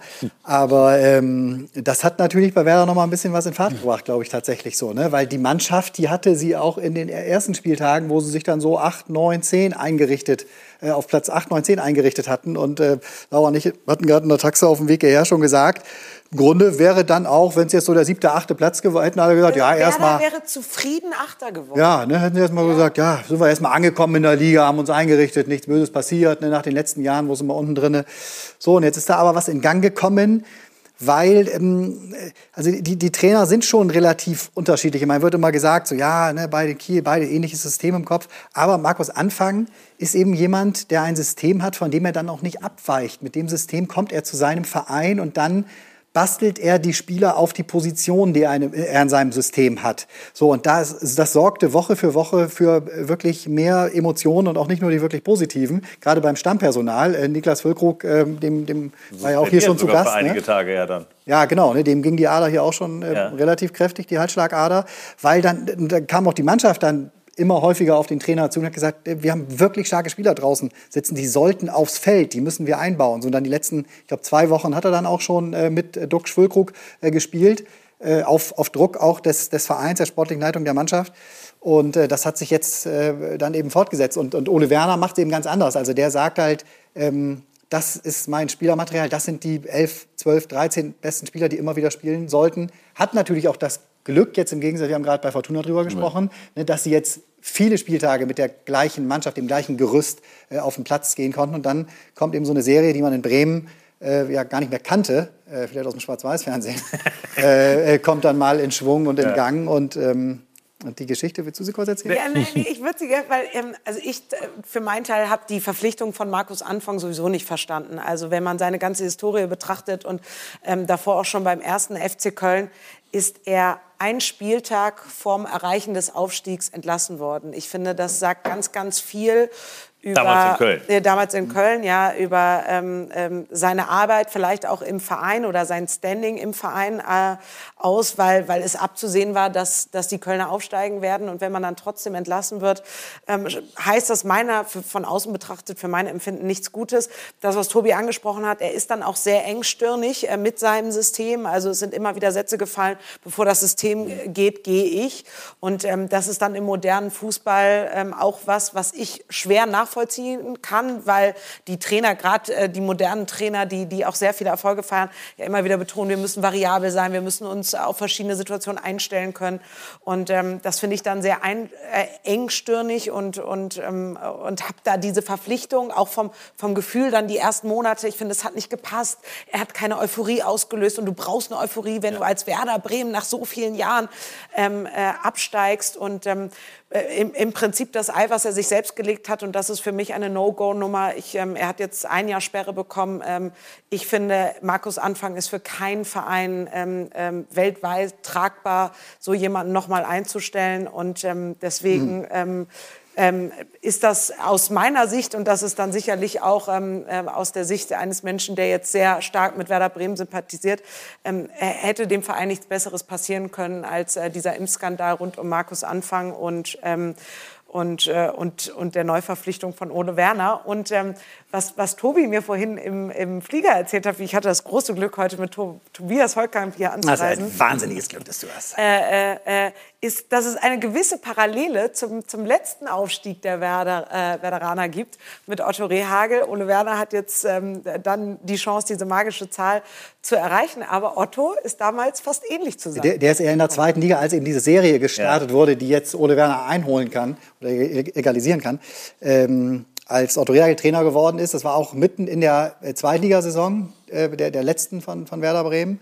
Äh, und da war auch gar kein Trainerwechsel eigentlich geplant. Nur Kuno Klötzer, sein Vorgänger, hatte einen äh, Verkehrsunfall und konnte nicht wieder an die Seitenlinie auf die Trainerbank zurückkehren. Und dann brauchte Werder innerhalb kürzester Zeit einen Trainer. Und Otto Rehagel war damals im Grunde so ein, so ein Feuerwehrmann. Ne? Also der war bei, war bei vielen Vereinen unterwegs, Ja, ja. äh, immer mal wieder. Also es war jetzt, ne, wir wollen jetzt Peter Neururer nicht zu nahe treten, aber ne, so die Kategorie, die man dann eben anruft, wenn es mal eng wird. Und dass sich daraus eine, so eine Liebesgeschichte äh, an der Weser entwickelt hat, äh, damit war nicht zu rechnen. So, und jetzt war es ja im Grunde vergleichbar. Ne? Werder war auch überhaupt nicht äh, in, in, in, in den Gedanken, einen neuen Trainer suchen zu müssen. Ne? War, lief ja alles okay. es fand sich sozusagen mit äh, Markus Anfang, auch wenn es so richtig nicht, hatten wir eben schon gesagt, so richtig nicht harmonierte zwischen Verein und. Ja, wobei, da interessiert Aber, mich auch noch ja. mal die Meinung von Klaus Allers. Wenn Laura gerade gesagt hat, dass der weltweit nicht mehr tragbar ist, ist das natürlich schon ein stark, starkes Statement gewesen. Ja, aber ich, ich, will, ich will dazu auch noch mal sagen, ist, wir haben ja jetzt im Nachlauf auch nichts gehört. Also es gab keine nein, nein, nein, Entschuldigung, ich habe andere Menschen gefährdet, ich habe ich hab falsche Angaben mhm. gemacht und so jeder Mensch hat eine zweite Chance verdient im Leben, äh, versteht mich nicht falsch, aber ähm, selbst das im Nachgang ist alles nicht passiert. Und dann finde ich nicht, dass er Vorbild für junge Sportler sein sollte, ähm, um, um eine Mannschaft zu leiten. Also mir, mir ist die, diese Bestrafung, äh, das kann dann jeder selbst entscheiden, aber ich glaube, die Vereine können dann entscheiden irgendwann, wen setze ich in eine Führungsposition. Und da sehe ich Markus Anfang in, in keiner Trainertätigkeit dieser Welt. Ja. Sehen Sie es ähnlich? Also erstmal ist er bis zum Ende der Saison gesperrt. Also von daher kann er schon mal gar nicht arbeiten. Das ist eine Sache. So und, und ich glaube, äh, ja, dass, dass, er, dass er das auch realisiert hat, was er, was er da für, einen, für einen Riesenfehler gemacht hat. So, jetzt kommen wir wieder. Jetzt muss ich einmal den Gegenpol zu, zu, deiner Aussage machen. Und dennoch muss man, muss man irgendwann, äh, glaube ich, muss man jemandem dann auch wieder die Chance geben. Wann das sein wird, weiß ich nicht. Wann ist ein, ein Verein bereit, das, das dann eben auch zu machen? Das, das, das äh, wird die Zukunft zeigen. Aber es, äh, ja, das, das, es, es passte absolut nicht, äh, sowieso nicht in die Zeit, eben so zu reagieren, das zu machen und, und äh, für einen Club natürlich auch ganz schwer äh, auch nach außen zu vertreten, wenn, wenn, wenn ein Trainer eben so handelt. Dann gehen wir doch mal in die Aktualität zurück. Und die sieht bei Werder, wie gesagt, rosa-rot aus. Wir schauen mal auf die Tore, die es gab für Werder Bremen. Unter anderem das Tor von Marvin Duksch, der ja einfach einen Lauf hat. Das ist Laura tatsächlich Wahnsinn, ne? wie der Mann zusammen mit Niklas Füllkrug momentan ja fast ja, jede Woche ist, trifft. Äh, äh, Klaus hat das ganz, äh, ganz gut angesprochen, eben weil er sagt, ja, das ist dann vergleichbar mit so einem Simon Terodde, also Spieler, die in solchen Mannschaften den Unterschied machen. Im Prinzip hat Werder dann gleich zwei davon vorne drin. Ne? Also ähm, jede Mannschaft, die um den Aufstieg mitspielt, würde sich einen Füllkrug wünschen oder einen Duxch. Und, und Werder hat dann eben zwei. Und auch zwei, die sich dann verstehen, ha harmonisieren, gemeinschaftlich funktionieren und, und jetzt auch dann unter dem neuen Trainer richtig mhm. aufblühen können. Also das ist, das ist schon wirklich äh, herausragend gut für die zweite Liga. Mhm. Wir schauen mal auf Niklas Füllkrug, der ja vor zwei Wochen auch hier bei uns mit in der Sendung war und vom ehemaligen Stürmer Klaus Allofs. Welches Kompliment kann man ihm für das Tor, aber auch generell machen? Da war ein guter Bewegungsablauf. Einmal eben die Finte, eben nach rechts zu gehen, dann nochmal aufzubremsen äh, und dann die Art, wie er geschossen hat. Äh, meine, ich kenne Niklas ja aus seiner Zeit, als er schon mal bei Werder war. Und da war er auch dicht dran. Da war, war allerdings die Werder-Mannschaft noch zu gut, auch im Sturm, um, um dann äh, zu der Zeit den, den absoluten Durchbruch zu schaffen. Aber, aber er ist ein Erstligastürmer. So, und, und äh, von daher, nur Niklas hat eben auch sehr, sehr häufig eben mit Verletzungen zu tun gehabt. Und, und wenn er fit ist, ja, ist er in der Lage, diese Tore zu schießen. Reichlich Personal, was Werder auch in dieser Saison bewegt hat. Und Jana, der Mann, der dafür verantwortlich hat, hat gestern auch für Schlagzeilen gesorgt. Ja, denn tatsächlich waren das nicht die einzigen positiven Schlagzeilen von der Weser an diesem Wochenende, dieser Sieg gegen Hansa Rostock, sondern tatsächlich auch die Vertragsverlängerung vom Sportchef Frank Baumann. Das neue Arbeitspapier des Geschäftsführers Sport läuft jetzt bis 2024. Allerdings kam das gar nicht mal durchweg positiv bei den Fans von Bremen an. Ich habe mal ein paar Stimmen gesammelt. Einige äh, ja, finden das auch relativ unverständlich, sagen unglaublich, Baumann steht für den Niedergang des Vereins. Bei Werder wird das dann mit einer Vertrags Vertragsverlängerung belohnt. Auf der anderen Seite kann man aber eben auch sagen, da will mal jemand die Suppe wieder auslöffeln und verlässt eben nicht das sinkende Schiff. Und dann ist das auch wieder nicht richtig. Wenn er es schafft, den Karren aus dem Dreck zu ziehen, ziehe ich meinen Hut. Also wir merken, diese Personalie Frank Baumann und seine Vertragsverlängerung spaltet auf jeden Fall die Fans. Definitiv. Und man muss sagen, vor ein paar Monaten sah das auch überhaupt nicht danach aus. Ähm, nun hat, glaube ich, Frank Baumann ja tatsächlich unter Ihnen gelernt, damals noch, als Sie bei Werder aktiv waren. Ähm, ist das für ihn sehr, sehr günstig gelaufen, dass er jetzt tatsächlich noch mal einen neuen Vertrag kriegt? Weil vor ein paar Monaten war er das Gesicht des Niedergangs. Mhm.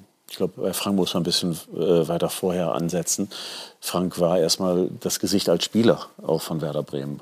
Also jemand, der, der für die Mannschaft ganz entscheidend war, der vielleicht gar nicht so diese, diese Wirkung nach außen hatte. Bei Frank hat man immer erst gemerkt, wenn er nicht da war, äh, was man an ihm hatte. Und, und äh, ich glaube, ähnlich ist es vielleicht auch in seiner Arbeit jetzt als sportlich Verantwortlicher, dass er eben nicht so, äh, so in die erste Linie tritt und, und, und äh, von seinen Vorzügen eben redet, äh, aber auf der anderen Seite eben, wenn es nicht läuft, aber dann total die Verantwortung übernimmt. Ich denke, ich finde das absolut lobenswert und aber führt eben dazu, dass man, dass man dann auch ja, unterschiedlich bewertet wird. Und ich glaube, dass man Frank in vielen Dingen da Unrecht getan hat, auch in der Art und Weise der Kritik.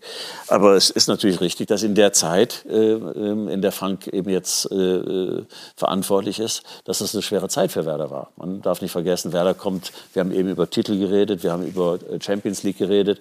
Und aus dieser Zeit kommt man runter bis zum Abstieg und, und das war nicht einfach. Da sind sicherlich auch Fehler gemacht worden. Aber insgesamt, glaube ich, kann Werder froh sein, dass man jemanden hat wie Frank Baumann, der sich so mit dem Verein identifiziert, der, glaube ich, so gewissenhaft ist und, und, und der auch solche äh, glaube ich, Visionen hat und, und, und, und, und Pläne hat, wie es mit Werder Bremen eben weitergehen kann. Hm. Tobi, siehst du das auch so? Ich meine, das klingt jetzt so alles super, äh, aber wie Sie ja vorhin selber gesagt haben, nur von Romantik. Ja, alles, von, von super, alles super gibt es gerade selten. Das, da haben wir da ganz viele Beispiele, auch äh, äh, bei, bei vielen anderen Clubs, ohne jetzt Namen, Namen zu nennen. Also ich möchte, ich möchte sehen, wo, wo jemand, der in der Verantwortung ist und das über ganz viele Jahre, äh, wo, das, wo das nur nur, nur ja, gut, Wobei man sagen muss, der Einschnitt Abstieg ja. war ja nicht ein Betriebsunfall. Das ist ja wirklich der Super-GAU für Nein. ganz äh, Bremen gewesen Nein. und ist es nach wie vor. Jetzt macht er es wieder gut. Also um es kurz zusammenzufassen, Sie finden die Entscheidung richtig? Ich finde die absolut richtig. Die Frage, die, sich mir, äh, die ich mir gestellt habe, äh, will Frank überhaupt weitermachen? Will, will, will er das, äh, weil ich glaube, da gab es durchaus Überlegungen von seiner Seite, eben vielleicht auch was anderes zu machen. Mhm. Und, ähm, aber deswegen, also wenn, wenn er das will, und das wird er ja signalisiert haben, mhm. dann finde ich, ist das eine gute Entscheidung. Du kennst das Bremer Umfeld sehr. Inwieweit hat er tatsächlich auch mit dem Gedanken gespielt, selber nicht mehr weitermachen zu wollen? Das, das hat er. Also in den letzten sechs Wochen nicht mehr so, sechs, acht Wochen nicht mehr so. Also so seit es wieder habe. gut lief sozusagen. Also ja, ganz sicher, auch wenn das jetzt abgestritten wird, auch vom Aufsichtsrat. Ich glaube gestern oder vorgestern, als die PK war, als er jetzt eben, als die Vertragsverlängerung verkündet wurde, wurde auch immer gesagt, es hat nichts damit zu tun, dass es sportlich wieder läuft. Das das glaube ich nicht. Also das, das unter, diese, diese sportliche Situation, dafür ist Fußball auch zu viel Tagesgeschäft, untermalt schon so eine Entscheidung. Ja, und, und wenn, auch die Fans hätten doch, also wenn im September, ja. Oktober oder rund um den Anfangsskandal und eben die, den, den Niedergang, den man ja auch in der zweiten Liga erstmal hatte, nur Mittelmaß, ähm, da wäre eine Vertragsverlängerung, glaube ich, in Bremen schon eher mit Demonstrationen geendet als jetzt mit Hurra. Total. Also er, er war auch keineswegs gesetzt. Also auch beim Aufsichtsrat, er, er hat einen sehr, sehr spannenden, interessanten neuen Aufsichtsrat äh, zusammen gepuzzelt im letzten Halbjahr äh, mit ähm, wirklich einigen sehr modernen Unternehmern. Äh, Dr. Florian Weiß, äh, der ähm, bei einer sehr, sehr großen ähm, Unternehmensberatung schon gearbeitet hat, äh, international, der äh, eine sehr spannende äh, große Gut, aber was hat Firma aufgebaut. Nee, ich will nur sagen, der, der ähm, hat sich sehr intensiv er und, und zwei, drei andere mit anderen Kandidaten auch beschäftigt. Und es gab auch Gespräche mit anderen Kandidaten. Und äh, sie haben sich extern beraten lassen äh, und sind dann am Ende zu der Entscheidung gekommen, haben auch mit, mit Frank Baumann viele intensive Gespräche geführt, wie er sich Werder Bremen äh, vorstellt in den nächsten Jahren, wie er Werder Bremen äh, führen will in den nächsten Jahren. Also das Thema Führungskultur, äh, offen sein für, für ähm, viele innovative Ansätze, auch für das gewisse äh, das Messen lassen von gewissen Entscheidungen und so weiter. Ja, aber also das, das, ist mir jetzt zu viel Business-Deutsch, weil tatsächlich Werder Bremen ist ein Absteiger und wir vielleicht mal einen Fan. Ja. Also insofern, als Laura damit sympathisiert. Ich meine, die Aufgabe ist doch jetzt nicht die Innovation und dergleichen primär voranzutreiben, also, sondern schnell wieder zurück. Ja, die richtige Wahl zu treffen war die Aufgabe, glaube ich. Ne? Die, die richtige Wahl zu treffen und da war Frank Baumann definitiv nicht gesetzt. Also genau, er musste sich genauso bewerben um die nächsten Jahre und da um den Job gut zu machen, wie viele andere auch. Und das hat er, so wie ich es gehört habe, wirklich herausragend gemacht. Er ist das Gegenteil eines Selbstdarstellers. Damit erreicht er bei mir immer schon mal einen Platz in meinem Herzen, weil davon gibt es sehr, sehr viele bei uns in der, in der ganzen Fußballwelt, in der wir uns bewegen. Und ähm, äh, das, das kann die richtige Entscheidung. Wir wissen es nicht, Harry. Wir, wir ja, wissen es nicht. Aber der, der, Rucksack des Abstiegs ist natürlich ein großer gewesen. Total. Jetzt mal aus deiner Sicht äh, durchaus ja die Sympathie für Werder Bremen da. Ähm, teilst du den Gedanken, dass es eben jetzt auch unbelastet quasi mit neuen und frischen Ideen Frank Baumann das verkörpern kann? Also ich äh, teile zumindest die Gedanken, was, was Klaus sagt und dass, ähm, dass er natürlich schon auch mit seinen Fähigkeiten vielleicht dann für, für dieses Umfeld Bremen und Werder ähm, äh, schon einfach auch äh, in der Position gut ist. Was mich viel mehr gestört hat, auch äh, in den vergangenen Jahren, ähm, ähm, ist, dass Werder meiner Meinung nach, also seit ich Werder-Fan bin und diesen Verein begleite, weil ich nun mal in Bremen geboren bin und, und alles, äh, äh, Werder war auch immer zu den glorreichen Zeiten, äh, äh jetzt als man 2004 dann nochmal das Double geholt hat oder so, oder auch 2009 den, den Pokalsieg. Hier, hier, hier sehen wir dich als Fan. Im, im als Fan im Stadion, ja, das war, glaube ich, Pokal-Halbfinale 2019 gegen Bayern. Hat nicht ganz gereicht, äh, aber es war vor Anpfiff, da war die Laune noch ganz gut. ähm, für mich war Werder immer ein Verein, der viele Ideen hatte, der eine gute Scouting-Abteilung hatte, der, der äh, Spieler ausgebildet hat, der dann aber auch ähm, Spieler gefunden hat wie äh, Pizarro oder mhm. Ailton, Diego, ähm, die so jetzt erstmal keiner auf dem Zettel hatte. Mhm. Und das sind heutzutage in der Fußball-Bundesliga andere Vereine, ganz andere ja. Vereine. Und da spielt Werder Bremen seit Jahren, auch schon vor dem Abstieg, keine Rolle mehr. Und ich finde, da muss, und das muss dann auch letztendlich die Aufgabe von Frank Baumann sein, ob er jetzt der Richtige oder der Falsche ist in der Position. Ähm, das mag ich jetzt gar nicht so, so beurteilen. Äh, ich finde das okay. Äh, ich finde, Werder und gerade aufgrund der ganzen finanziellen Situation, ähm, die, die Probleme, die alle Vereine haben, auch äh, ob der Pandemie, muss Werder am, am Scouting arbeiten, ja. an der Ausbildung arbeiten, an, an, an, an Ideen, weil die Vereine, zu denen Werder Bremen jetzt auch gehört, ähm, haben einfach nicht die finanziellen Mittel. Und dann wird es ganz, ganz schwer, wenn, wenn man zu diesen alten Tugenden, nicht früher war alles besser, ja. sondern die alten Tugenden, wenn man zu denen ein bisschen zurückfindet. Das, das Kaderwertigkeitsmanagement wurde ihm jetzt ins Pflichtbuch sozusagen geschrieben. Also das wurde ihm vorgestern auch verkündet. Das ist ein ganz, ganz wichtiges Aber wie Thema. Heißt der Ausdruck? Kaderwertigkeitsmanagement. Das Habt heißt, ihr das auch in Düsseldorf? Was, was ja völlig außergewöhnlich ist. Nee, was es eben nicht ist. Also die, das ist, das, darauf will ich ja kommen. Also diese drei Säulen, die da jetzt vorgestellt worden sind, ne, auf denen die Arbeit jetzt für die nächsten Jahre fußen soll, das ist nichts. Ne, auch eben die Ausbildung, Weiterbildung, Scouting, was Laura gesagt hat, ne, äh, junge Spieler auch ne, über die Mannschaften ja, gar nicht hinweg. Nur junge Spieler. Also ich, ich sehe kein großes Scouting bei, bei Werder Bremen. Da also genau, ich glaube, das ist schon relativ klar identifiziert worden, wo da angesetzt werden muss, weil die Transfers, äh, die Werder Bremen in den letzten drei, vier Jahren gemacht hat, dafür brauchtest du transfermarkt.de und im Zweifel äh, das Kicker, Kicker. Das Kicker Jahresheft. Ja. Damit hätten, hätten wir die auch machen können. Ne? Ja. Aber, und 1 App hast du noch vergessen. Die, äh, natürlich, die ja. auf jeden Fall. Dass ich da anderer Meinung bin, ist, glaube ich, nachzuvollziehen. Ne? Aber ja, dann ganz, so ein, ganz so einfach ist es nicht. Also das ist, nein, natürlich nein, ist es nein, nicht so einfach, aber da nein, kam schon, das, da kam nein, also, auf den letzten Laura, Laura, Laura hat es ja, ja, gesagt, also dass, dass Werder aus einer Zeit kommt, wo, wo, äh, wo äh, warum auch immer, äh, Werder das richtige Geschäftsmodell hatte eben Spieler, die, die in anderen Clubs eben nicht funktioniert haben, ja. Spieler, die niemand kannte, wie Claudio Pizarro als, als ein Beispiel, aber auch mal Spieler, die am Ende ihrer Karriere waren und, und die dann noch mal für ein Jahr geholfen haben. Und, und da hat man, hat man einfach den Mut gehabt und, und auch die Freiheiten gehabt, eben das umzusetzen. Und, und das hat sehr gut funktioniert. Und irgendwann läuft aber ein Geschäftsmodell dann auch aus. Und andere machen es nach. Wie viele haben in der Vergangenheit gesagt, Werder Bremen ist unser Vorteil äh, unser Vorbild, Entschuldigung. Ja. Äh, so, haben sich das Gute von Werder abgeguckt und haben noch gute Dinge dann dazu gemacht. Ja. So, und, und, und, und das sind Entwicklungen, vielleicht sieht man das jetzt ein bisschen bei Borussia Mönchengladbach, äh, dass, dass erfolgreiche Modelle, die müssen immer wieder verändert werden, müssen, müssen wieder äh, ja, auf den neuesten Stand gebracht ja. werden. So, und das, das hat eine Zeit lang eben bei Werder nicht funktioniert. Und, und jetzt ist man auch wirtschaftlich in einer Situation, äh, ja, wo, wo, man, wo man zwar gute Spieler äh, ja, finden kann, aber man bekommt sie nicht. Das geht ja ganz vielen so. Es ist ja nicht so, dass, dass, dass, äh, ja, dass es nur einige wenige Clubs sind, die gute Spieler jetzt finden. Aber man muss sie auch überzeugen und, und, und entweder die wirtschaftlichen Voraussetzungen haben oder ein Umfeld eben bieten, wo, wo man es schon vorgemacht hat, um die Spieler dann auch wirklich äh, zu überzeugen und sie zu holen. Und das fällt Werder im Moment schwer.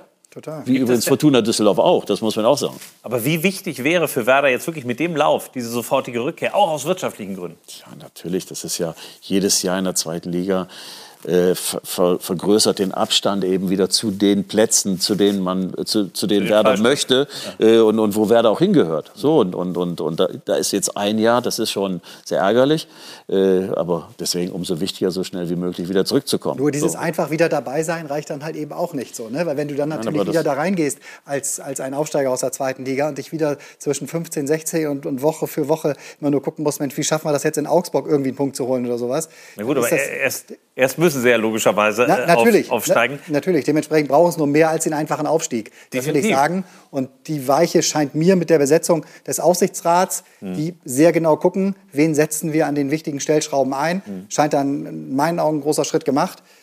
Nun, ob ob sie es auf den Rasen kriegen, das werden wir sehen. wieder in, in, in Reichweite, nennen wir es mal so. Mit sieben Siegen ähm, ist tatsächlich eine große Euphorie wieder entstanden. Glaubst du, das reicht am Ende?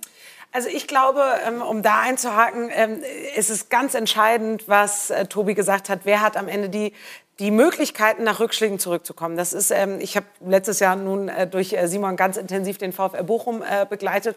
Und natürlich gab es da auch Phasen, wo du mal ein Spiel verloren hast. Also ähm, wichtiges Spiel dann gegen Ende der Saison gegen den HSV, wo du alles gesagt hättest, okay, alles wieder auf Seiten des Hamburger Sportvereins. Aber Bochum hat es dann geschafft, nach einer Niederlage sofort wieder einen Sieg dahinter zu setzen. Und das, das ist dann eben wo, wann der Zeitpunkt, wann wir über Konstanz Ja. reden. Und das wird dann, du kannst zwar diese, diese Serie hinlegen und dann ist alles in der Tabelle unheimlich eng, sodass du sofort wieder irgendwie Zweiter, Dritter bist. Ähm, aber du musst, du musst äh, kontinuierlich liefern und selbst mit Rückschlägen dann so umgehen, dass, ähm, dass du danach sofort wieder in der Mannschaft auch ein Erfolgserlebnis hast. Und äh, das wird ganz äh, spannend zu sehen sein. Und ich glaube, die Mannschaften, die das äh, schaffen, äh, die werden dann am Ende auch die Nase vorn haben. Der spannende Aufstiegskampf, der wird gleich weiter unser Thema sein, unter anderem mit dem Tabellenführer. Der FC St. Pauli ah, war ein ganz schön kämpferisches Ding da in Regensburg, als sie gewonnen haben am Samstagabend. Gleich reden wir über die aktuelle Nummer 1 und über diesen Aufstiegskampf, der uns alle begeistert, hier im Mas- Maschinensucher Doppelpass zweite Bundesliga. Schlusssport beim Maschinensucher Doppelpass zweite Bundesliga. Wir wollen auf die Tabelle gucken mit Laura von Tora, Klaus Allofs und auch Tobi Holtkamp und werden feststellen, das ist ja immer noch so irre spannend. Gucken wir mal drauf und sehen, naja, das ist die untere Tabellenhälfte. Die hilft uns jetzt weniger. Das ist zwar auch spannend. Genau. Wir gehen schnell nach oben und sehen St. Pauli an 1 mit 41 Punkten. Werder also ist dran, der HSV ist dran, Darmstadt alle nur mit einem Pünktchen getrennt und dann die kleine Lücke noch zu Schalke und Heidenheim. Reden wir mal über das Nonplusultra. Du bist neidisch, dass du nicht mehr in der zweiten Liga arbeitest. Ja, aber du. wirklich, nee, und es ist ja heute Valentinstag. Ich mache einfach mal an dieser Stelle eine Liebeserklärung an die zweite Liga, äh, auch wenn ich da nicht mehr unterwegs bin. Aber es macht so viel Spaß. All das, was wir manchmal natürlich auch zu Recht bemängeln, dass die Spannung fehlt im Oberhaus und dass die Bayern sowieso wieder Meister werden und dass keiner richtig mithalten kann und Ja. so. Ähm, es macht so Lust und Laune, die zweite Liga zu gucken, auch die Spiele. Ne? Also ähm, Werder gegen Paderborn, was war das für ein, für ein geiles Spiel? Und, äh, und auch immer wieder St. Pauli, Millantor. Du hast so viele tolle, tolle Vereine mit dabei. Ähm, ich sage am Valentinstag, ich liebe die zweite Liga. Ah, das ist doch schön. Klaus Allofs liebt sie auch, auch wenn er lieber in der Bundesliga kicken würde mit seiner Mannschaft, mit Fortuna Düsseldorf. Die beste Mannschaft im Unterhaus ist St. Pauli. Die haben auch eine interessante Entwicklung. Zu Weihnachten hätte, glaube ich, jeder gesagt, alles klar, erster Aufsteiger steht fest. Dann haben sie fünf Spiele nicht gewonnen und jetzt war es ein Arbeitserfolg am Samstag. Wie sehen Sie die Entwicklung vom FC St. Pauli?